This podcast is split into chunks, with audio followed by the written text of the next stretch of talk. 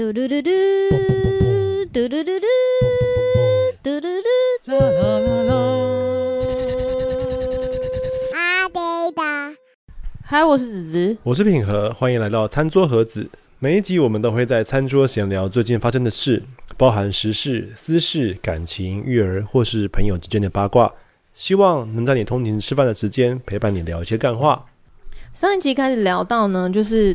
预备婚礼的时候有经历的黑暗跟噩梦，嗯哼，诚心希望我父母不要听，说不定他现在是你的忠实听众。我必须要补充，就是说，在我婚后之后啊，我很常跟那个我的朋友讲说，我的爸妈，呃，特别是我妈，就刚讲了很多，我妈在就是婚礼前让我很崩溃，我也很崩溃的这个状态。对，我妈就是之前都对平和非常的好，然后当我们进进入预备婚礼的时候，他就被一个叫做岳母的鬼附身，进入一个岳母的角色扮演，然后非常非常非常的极端。没有啊，他在那个期间也对我非常好啊，还是对你不好？对啊，他对我还是很好。好吧，所以是我的问题。嗯，然后，但是他结完婚之后啊，这鬼就离开他，然后他又变回原来那个超好的状态，就说：“哦，你们有没有缺什么啊？我说我可以带什么什么给你啊。”然后我妈还会提大包小包来我们家什么。到底发生什么事那一段时间？所以我还是要讲，他们没有要刁难女儿，他们也没有要刁难女婿。没有，我觉得他超级刁难。他就是希望。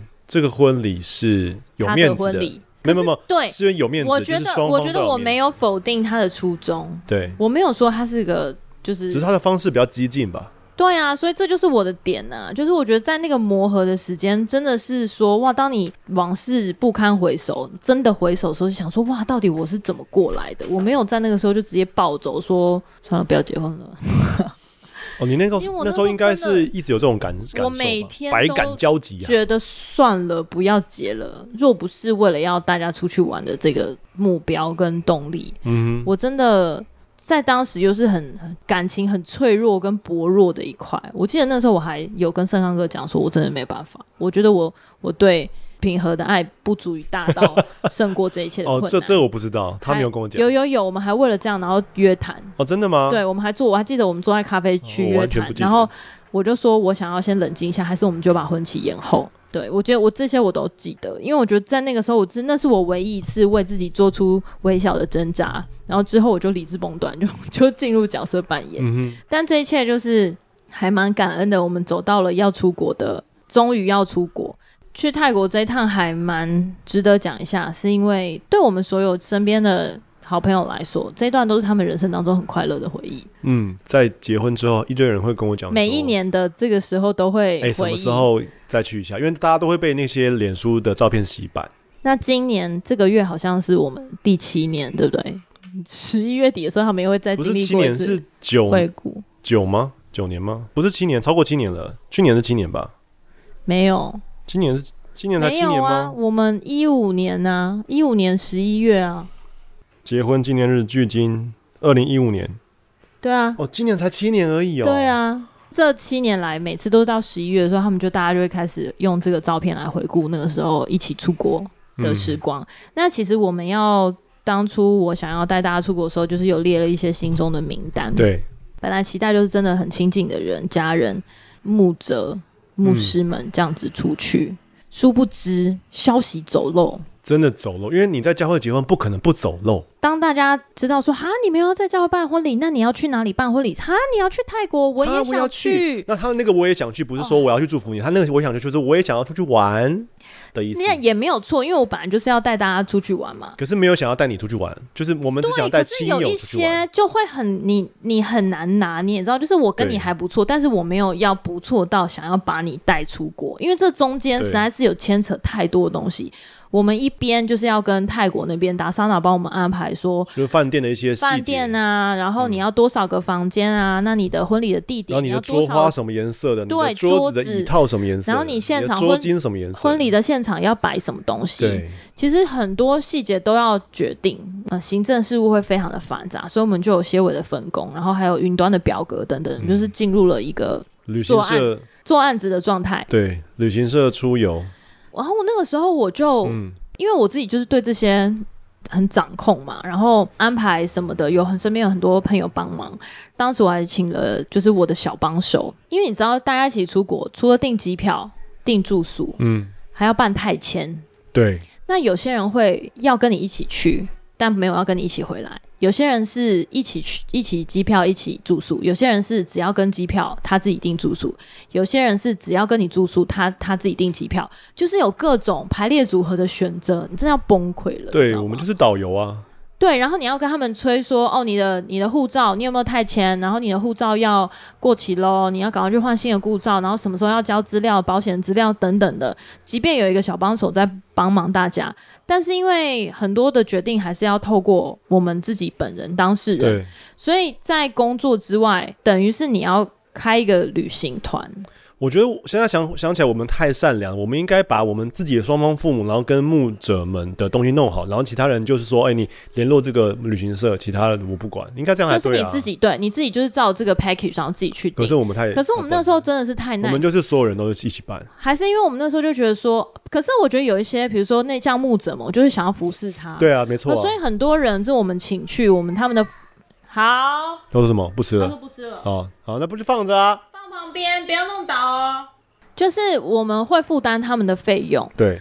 可是因为有一些人呢、啊，我还记得有些人他真的就是自己自愿报名，或是如你说，哎、欸，我要去，我要去，怎么样？真的是事后想起来，现在就年纪大，脸皮比较厚，都会觉得说你凭什么啊？谁找你来？而且还有一些人，他是直接打给我说，哎、欸，子子，那个我已经要去了，听说你要去泰国婚礼哦。我说，哦，对啊。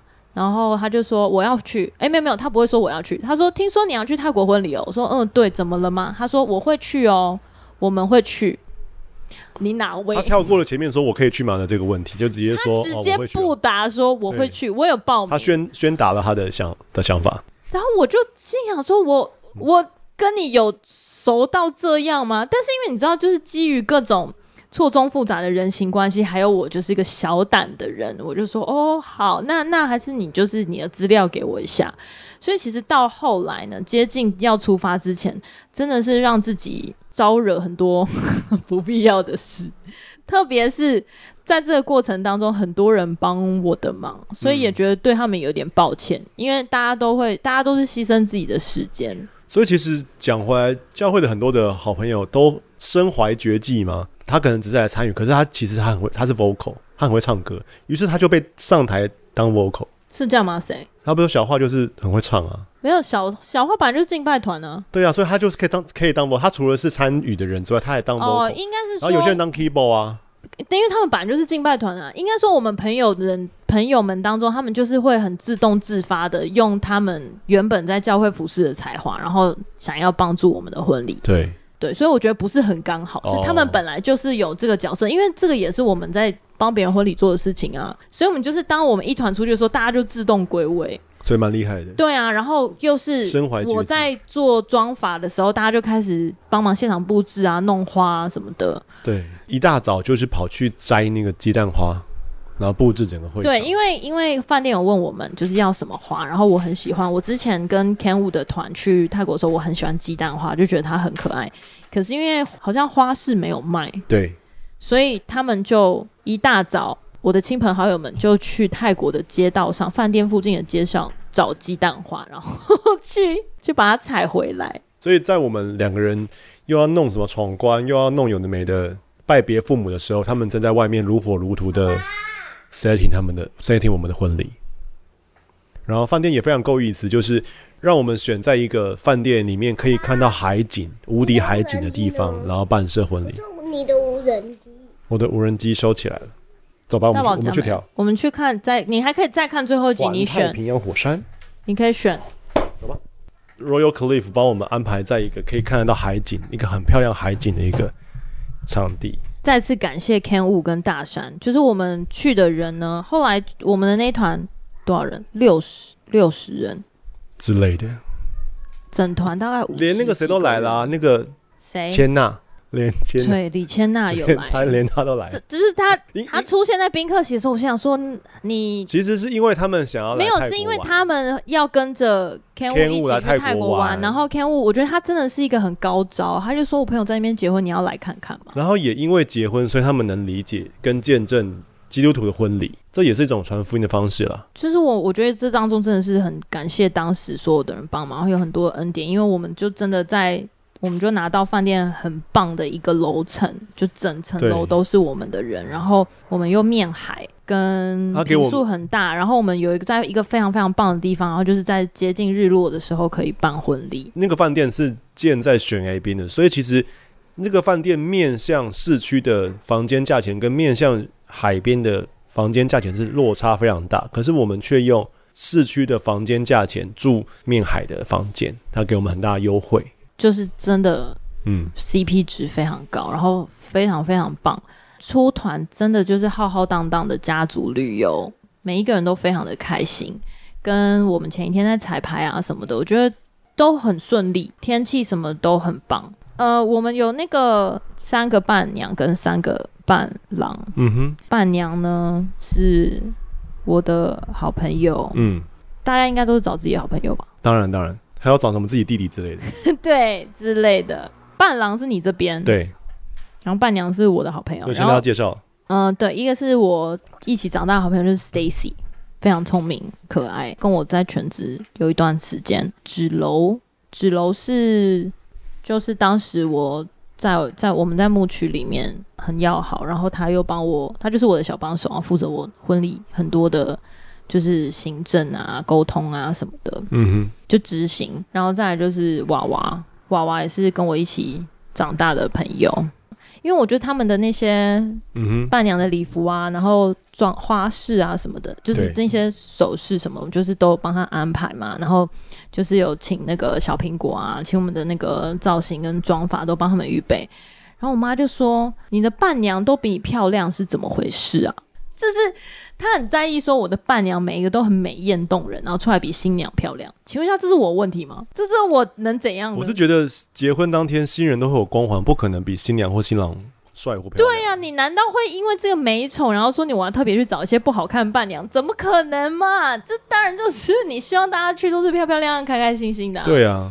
但总之我很感恩，就是我们的伴郎伴娘就是一排站出去，非常的赏心悦目。对我我找的伴郎，一位是我。最好呃，因为我的朋友很少了，他是从我国小认识到大。武晴川他是他现在是一个很厉害吉他手，最近也结婚，刚生下儿子。白熊他是一个厉害的艺术家，插画艺术家，也是我在教会的一个好兄弟、好弟兄。那最后一个是我那时候一起工作的合作伙伴，是个非常有才华的导演，啊，现在非常厉害，在拍很多中资的那个戏戏剧的导演叫大恒。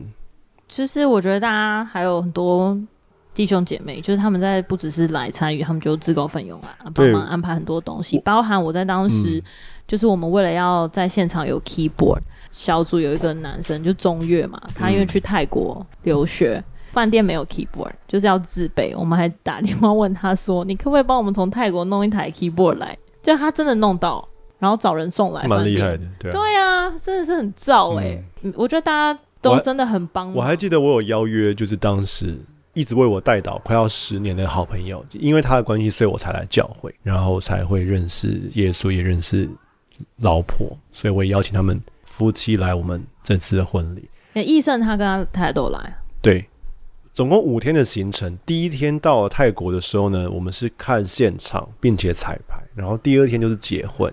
第三天呢，会有一小批人会离开泰国，剩下的亲友就是第五天才离开。那很多牧师，就是后面我们留了三四五，就是三天的时间，让大家可以去按摩啊，然后去海边走走啊，然后去吃吃小吃啊，就是有一些自由行的行程。因为后面那一段我才是我觉得最重要。对，因为老实说，在准备就是第一天跟第二天，完全没有心思在。其他的市场就是没，他这就是在工作啦，就是在做一个 project，完全没有办法好好。因为你要常看，要彩排，然后要确认所有的。然后其实所有的饭店对口窗口是我，就是很多东西都是我 OK 就才 OK 的，所以其实也很难放松下来。这是饮料吗？对，饮料来了。然后这这一切的东西就等到了第三天才真正放松起来，开始去泰国一些 Kenwood 的那个私房景点，他的口袋名单上面出去去玩。我们最常去的就是我们走去后山按摩。哦，对，就是从那个对，从那个饭店，因为饭店是在一个悬崖边嘛，然后就是翻过一座山。他们的泰式按摩之便宜，一小时大概一百块。我们对，还是两小时一百块，我忘了。我们一天就按两次，早上一次，晚上一次。因为真的很厉害，就是那种不是那种摸来摸去的 那种按摩，就是他真的按到按到痛点。对，然后又很便宜。回来的路上，我们就会在附近的水果摊买水果，因为泰国水果超甜。然后我只要看到奶茶摊，我一定会买奶茶。我买到，他们每每个人都说：“你也不必吧，怎么喝太多了吧？”我说：“没有，没有，没有，没有，你都不懂。你回台北的时候，你喝不到这么道理。”哎，对啊，就是随便路边摊的泰奶都都很好喝哎。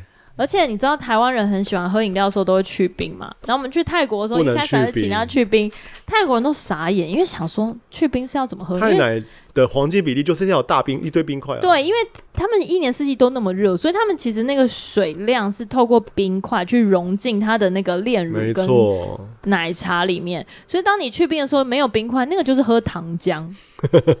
所以他们不能明白为什么就是亚洲，不是台湾人，不是亚洲人，就是台湾人一直在那边说我叫 no ice no ice，很想说为什么？对啊，而且真的会没有那么好喝，没错。然后它的那些味道啊什么的，我觉得就是路边摊随便一家都很好喝，哦、就在台湾没有。讲到路边摊，天哪，我真的是可以讲不完。泰国的趴泰太好吃了，超好吃，趴泰超好吃，而且我们还有东央贡哦，还有冬阴，哎是东央贡，东央贡就是酸辣汤。哦，对，然后还有那个我们有去吃米粉汤，炒河粉的趴泰，我很我爱趴泰，我爱米粉汤，我们有被带去吃一家，好像是在加油站附近的米粉汤，超好吃，哦，我那个还好，而且他他要加那个叫什么啊？嗯，三宝大四喜，大四喜，大四喜，鱼露、鱼露、辣椒、辣椒、干辣椒，然后砂糖吗？没有，是醋吗？我有点忘了，麻烦 Ken 告诉我们。辣椒超级好 吃，然后又有分不同的那个米线的长度跟粗细，爬泰很好吃。然后路边它还有什么炸鸡？泰国的糯米哦，我想起来有甜点很好吃，糯米加芒果，然后上面加炼乳，天哪，那个真的是真的很好吃，而且。泰国的芒果有一种是青青的芒果嘛，嗯、像情人果一样，但是台湾情人果就是吃腌果，然后沾粉，对不对？酸酸甜甜的，就是串哦，他们台湾的都是串弄在串冰里面。嗯、然后泰国它的那种青的芒果是脆脆的，然后他们会削成长片、长条片，要配梅粉吃。哦，我没吃过那个，那个超好吃，超级好吃。然后在台湾都吃不。我整个行程我最印象最深刻的美景，就是有一天晚上。我们坐车 maybe 坐了二十分钟，然后到了一片海滩，然后我们所有的第四天的吧，那时候留下来都是真的很好朋友，我们就坐在沙滩上的一一排长椅，然后那个长椅跟长桌呢，桌上是铺上白色的桌巾，就是那种你在照片上面可以看到那种欧美的户外餐桌的那种样子，在沙滩上面吃晚餐。那个其实还蛮适合情侣去约会，就是你可以看着夕阳吹海风。对，随着那个时间的往前推移，就是太阳慢慢变成夕阳，对，然后变晚霞，然后变夜景，哇！然后就听海浪。然后我们的餐桌上面是灯泡，我就是灯泡，所以就是双方父母，然后我们的好朋友都在那边，而且他是享受。他们餐厅帮我们就是准备了一个长桌，对，然后大家就是，然后也不用放音乐，因为就是海浪的音声音就很好听。就是真的很舒服啦，那那个对晚餐就是放空吃饭，而且如果没有 Ken，我们根本就不会知道这些景点，不不会知道这些的选择。对，那那个餐厅的地点真的是非常漂亮，它有分室内跟室外，室外你就是你可以直接坐在沙滩上，嗯、重点是它东西也很好吃哦。泰国东西真的好辣，可是好好吃，嗯，很好吃。然后它室内是有点像那种玻璃屋，就是有点算半泰国跟有点。就是那种很异国风味的白色的玻璃屋，然后落地窗，嗯，所以真的就很棒的体验，就在那边很放松。然后吃完之后，大家要再去按摩，每天 早上必经照三餐按摩，按摩按到好想再去哦。应该要选一个冬天去。我记得我们后面几天的行程，嗯、大家就是早上起来按摩。没有，我们就会先去游泳。哦，我们先去游泳，然后吃一个早午餐，吃一个超级长的早午餐，因为他们早午餐就是也是 buffet，然后很多东西都很好吃，我们就吃吃吃吃吃吃，吃到那些晚睡的的朋友起床了之后，大家就会一起去按摩。我已经忘了早午餐的记忆了。然后按摩，他们就是早上也有米粉汤，哦、然后也有那种西式的那些水果啊什么的，嗯、然后按摩完了之后，大家就准备吃午餐。然后吃午餐完了，下午就可能会去附近晃一晃，然后坐车去市区对之类的，然后再准备吃晚餐。嗯、然后我哦，我们还还去那个书店，就是很文青风格的书店。哦，对对对，我我记得也是算是一个打卡景点。然后那个书店呢，是它有点像是在丛林里面，嗯，它的外面的庭院很漂亮，还有。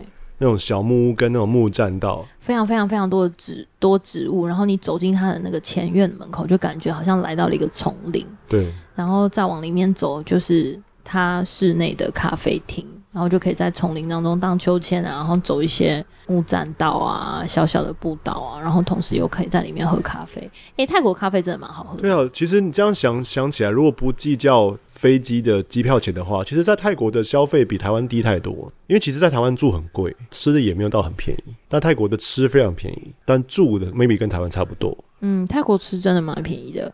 就像我们就去过几次泰国啊，泰国真的是会有水土不服的人。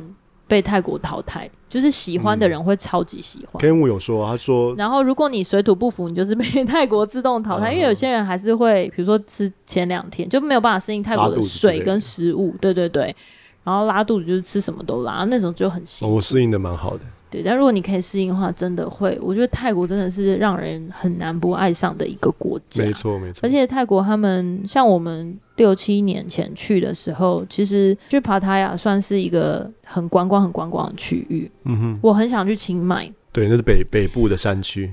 对，我很想去一些泰国真的是就是有山有水的地方，因为我觉得泰国真的有很多很贴近自然环境，然后还有很多小岛可以去。对，那帕塔亚其实算是一个已经很开发的观光区了。对，没错。但是它，我觉得它整理的很不错。对啊，对啊。就是他们之前的国王，就是一个有国际感的肯定吧。对，他们之前的国王，就是有包含就是环境啊，然后还有那个流浪狗的问题都管理的很好。嗯哼。除了泰国人，就是一直让你觉得这样 chill chill 的，嗯、就他们自己都散发着一种哦很轻松的感觉，跟他们整个环境啊、食物，就是一个很适合放松跟度假的地方。好，我要宣告，我们两年内要再去一次。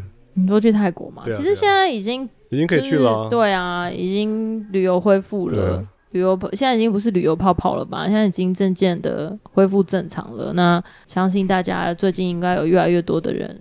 韩国、日本什么的，嗯，都已经在飞了。嗯、希望很快有机会再去泰国。没错，我现在回想起来，我在当时泰国的行程里面，嗯、我都在一种蛮后悔。结婚哦，真的吗？嗯，我我们我很难享受那个行程，虽然我表面即便是第三四五天也是吗？我表面上都是对大家陪笑笑的，嗯，但是我都我内心就有各种小剧场挣扎，心想说我真的很出来，我知道大家很开心，我也很开心，可是到底为何啊？忙这一场，你事过境迁之后，你回头看。哦，就是大家都不断的把这段回忆当成他们人生中很开心的一段时光，我就觉得很值得。不管我当时自己的状态怎么样，我真的觉得很值得。甚至包含我们两边的父母，其实，在婚礼之前是除了吃过一两次饭之外，完全不熟悉。对，没有真的聊过天。可是因为他们就在办完婚礼之后，就被带着一起去按摩啊，嗯、然后每天按摩，因为真的很便宜，每天按，每天按，然后又去就是坐着那个双条车去哪里哪里买东西啊，吃东西啊。然后我妈就跟就是两边家人就感情变很好，嗯嗯嗯，就真的就是。出去一次就就熟了，而且我还记得，就是第一天彩排的时候，我们全部的人走到那个隔天要办婚礼的那个平台的时候，你妈就整个就是哇，原来泰国这么美呀！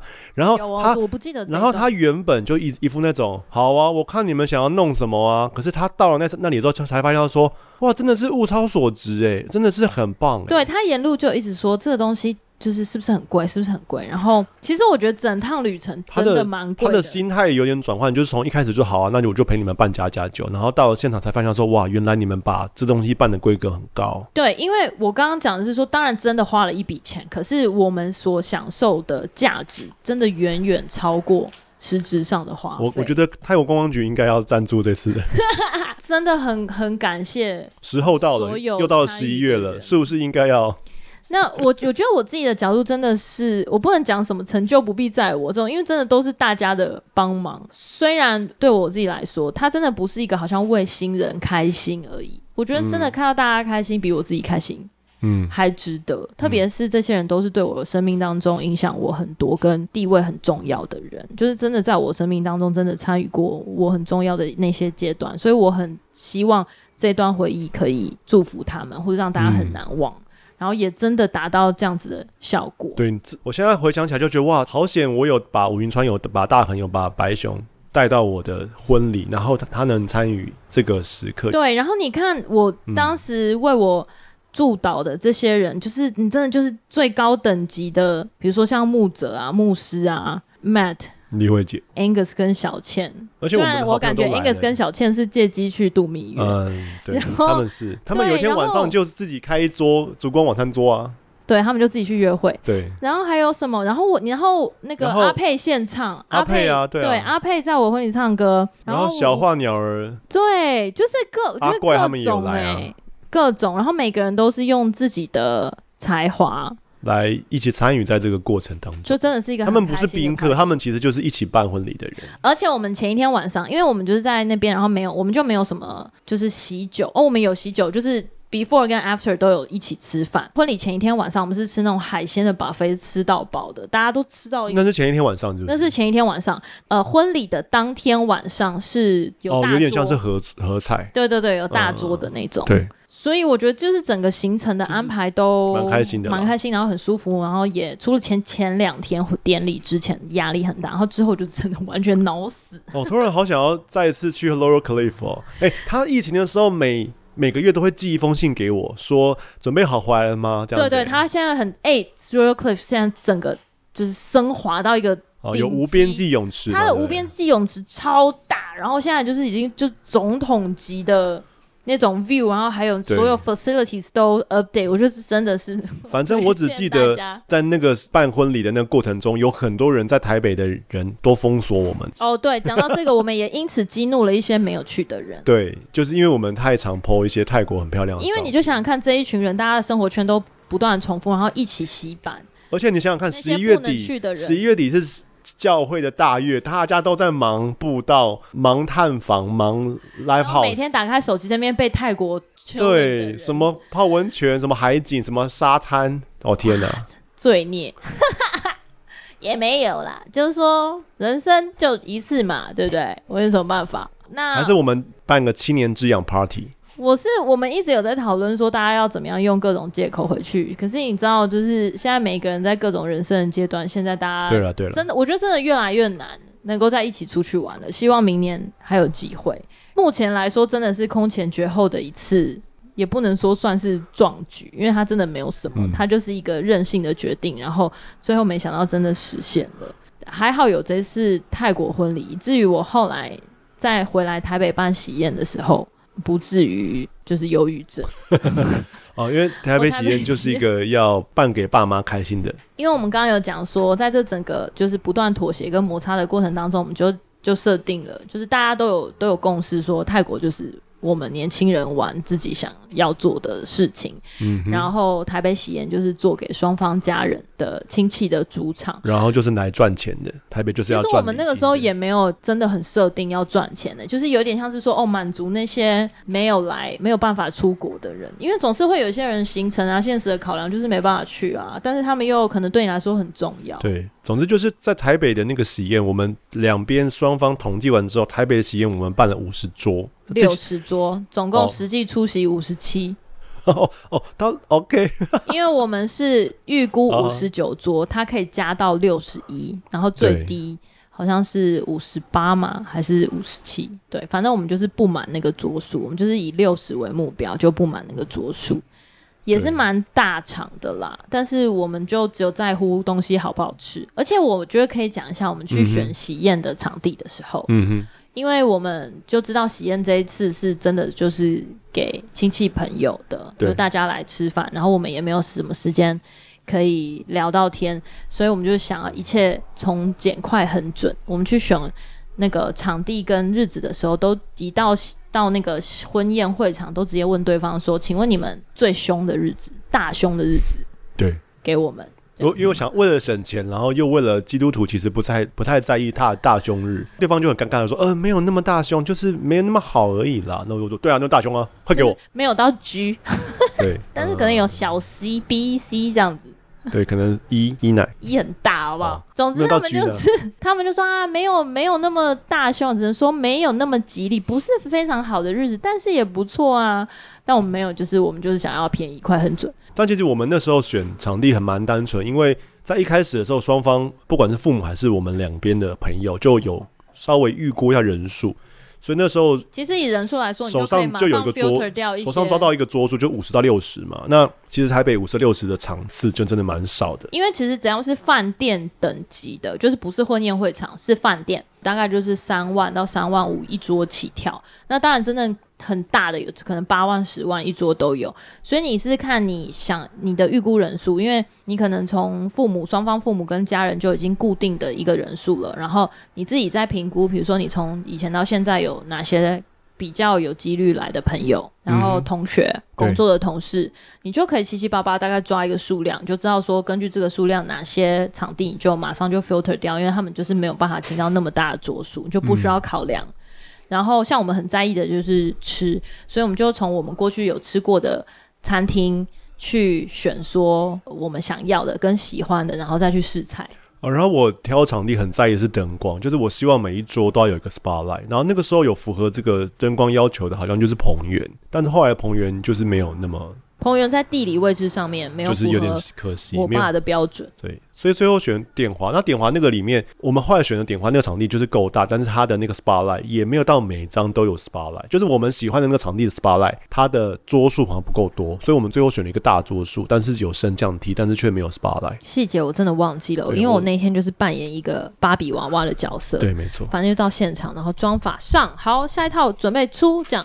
那我那天呢，我唯一有印象的就是我的发型师跟妆发，哎、欸，我的妆发化妆师跟发型师是我非常非常信任的，真的我很喜欢的朋友。对，然后因为那个时候是是 Ricky 跟 Mika 帮我，就是他们帮我弄了很很多年的头发，然后我就跟 Ricky 讲说，我的礼服就这样，我的礼服不是我，所以我的头发就交给你了，希望至少在头发上面还可以让别人认得出来，我是陈子子。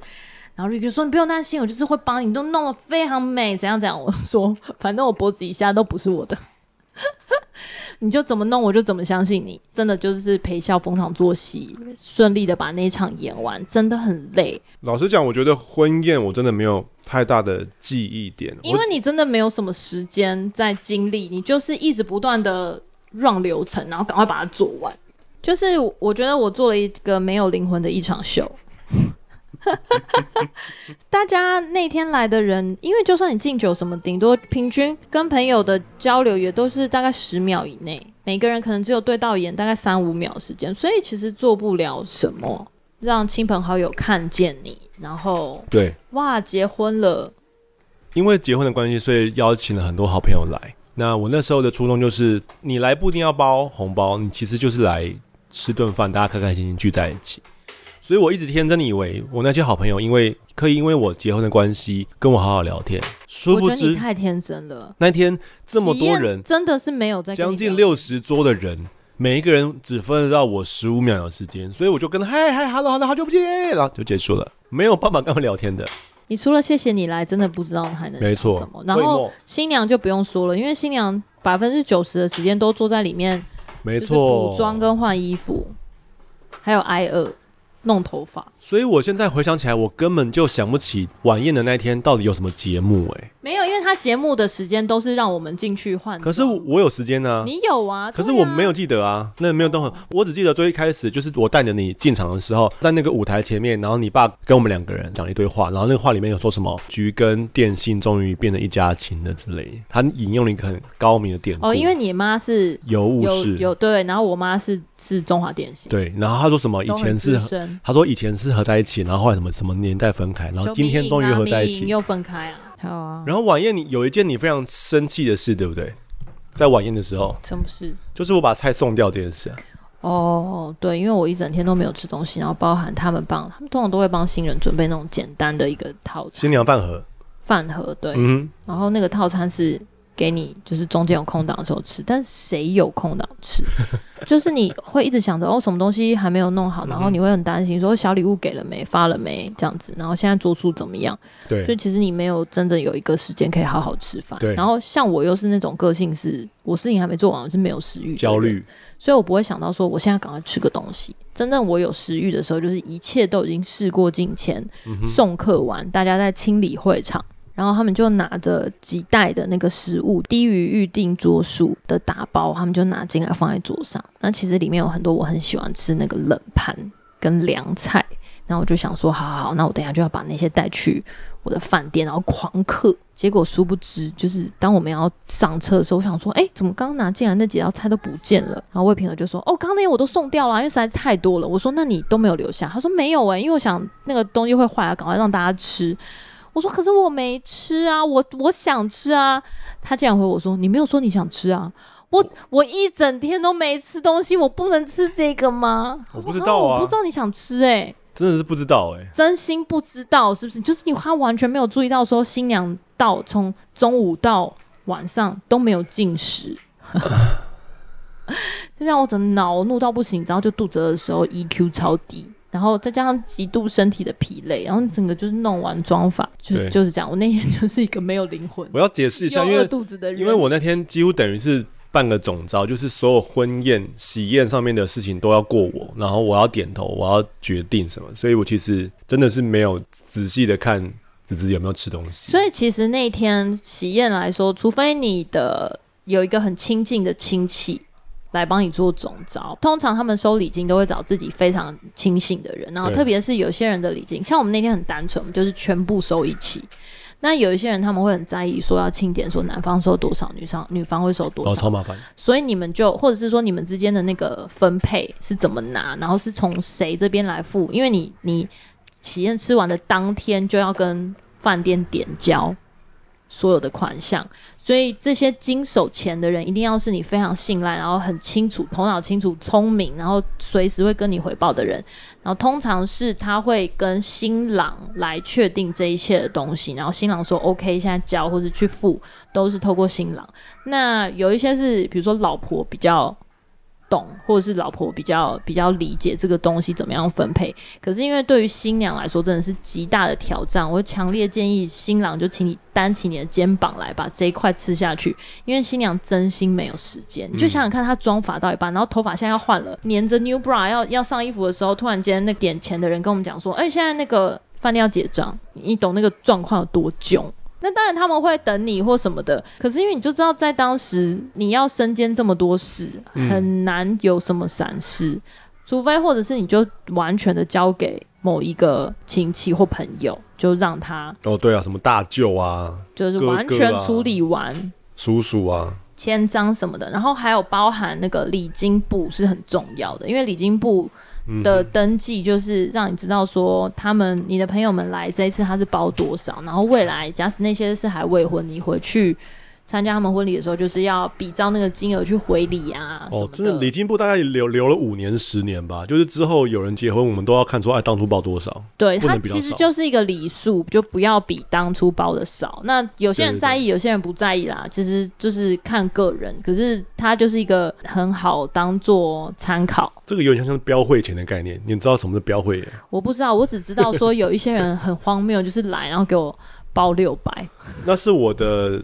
学生，我有跟他讲说，就是。你的学生，你的朋友，我没关系。就是有些我不知道是谁，包六百，我真的不知道你是谁。就如果你是我自己的朋友，我当然都很 OK 啊。可是有一些人就是那个名字，我真的不知道是谁的朋友。跟大家科普一些小知识：谁邀请你来？台北的婚宴现场最便宜的 maybe 就是九千八百一桌，然后婚宴现场可能一万，最便宜一万二、一万八。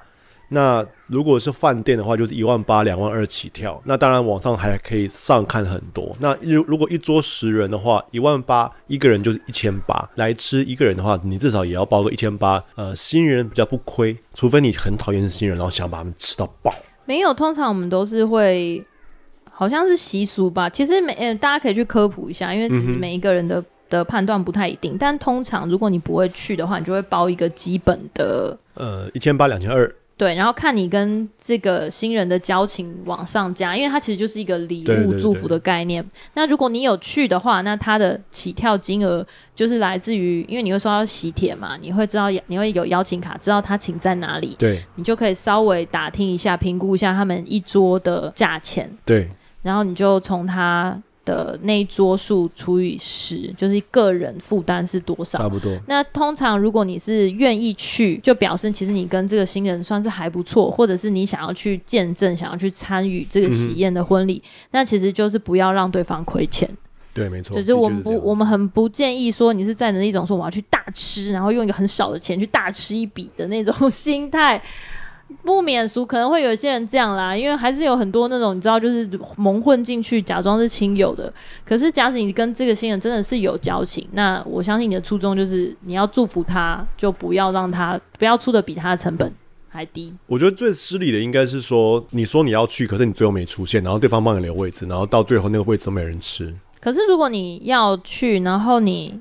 包，但是不能去，我觉得这个还可以理解。对啊，但是我我的意思就是他没有，就是你礼到，然后但是人没办法。我之前他很年轻的时候，我的国中同学结婚，然后我就。因为碍于面子，我就说啊，我会去。可是我其实不想去。然后到最后我都没出现。然后后来我遇到他的时候，他就说：“哎、欸，我有帮你留位置，哎，你都没来。”然后因为我那时候还没有结婚，不知道。我现在才知道说，原来我那时候超失礼的。就是你不能去，就真的说不能。就是不能去，对，因为那个位置可以给另外一个人，然后他就可以再赚一份礼礼金，这样。也不是说赚啦，就是说至少他不会亏、啊，不会亏，对，不会亏，对啊，对他。因为一桌八人跟一桌十人还是有差啊。对啊，其实就是这样子。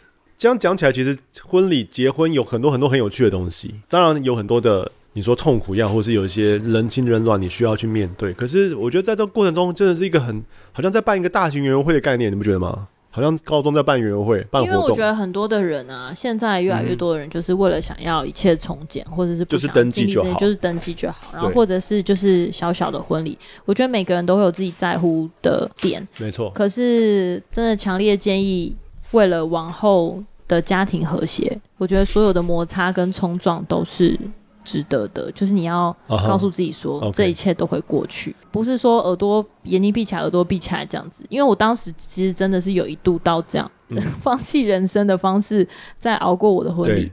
可是，其实很多的东西，你要把它想象成说，未来你就是跟你的另外一半要朝着你们要共同经营的生活而迈进。所以，当你们要合在一起的时候，本来就会有带着很多各自家庭的价值观啊、判断啊，没错。然后更直接的就是两边家人直接的冲撞。Uh-huh. 但这些冲撞跟磨合之后，接下来就是往共同的方向，就是真的要生活。对，那。这个过程，我觉得它是必经的。同时，它对以长远的眼光来看，嗯，我觉得真的是蛮好的。因为你跳过这一段，其实未来还是会有很大的机会碰到。对啊，对啊。不管是家里可能有人过世，或者说你可能生小孩，这些就会再一次的进来去摩擦。对啊，毕竟你们不是私奔啊，你们你们的结合就是家族的结合啊。所以，如果两边的家人都很同意，就说哦，没关系，你们就自己决定，就登记也好。我觉得那也也无妨。可是，就是不要不在乎家人。以上呢，就是我们讲到我们婚礼跟喜宴的回忆。嗯哼，希望给大家一些参考。不知道你在你在结婚的时候有什么回忆呢？它是开心的回忆，还是难忘的，还是往事不要再提？不管怎样，都希望你喜欢这一集餐桌盒子。那我们就下次见喽，拜拜，拜拜。他打呼声超大声的，我听不到。哦，我这边听。好，嗯嗯。